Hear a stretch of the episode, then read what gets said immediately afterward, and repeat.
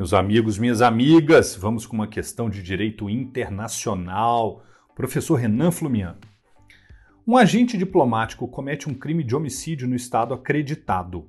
A respeito desse caso, assinale a alternativa correta. A. Será julgado no estado acreditado, pois deve cumprir as leis desse estado. B. Poderá ser julgado pelo estado acreditado desde que o agente renuncie à imunidade da jurisdição. D. C. CCC. Em nenhuma circunstância pode ser julgado pelo Estado acreditado.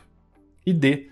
Poderá ser julgado pelo Estado acreditado desde que o Estado acreditante renuncie expressamente à imunidade de jurisdição.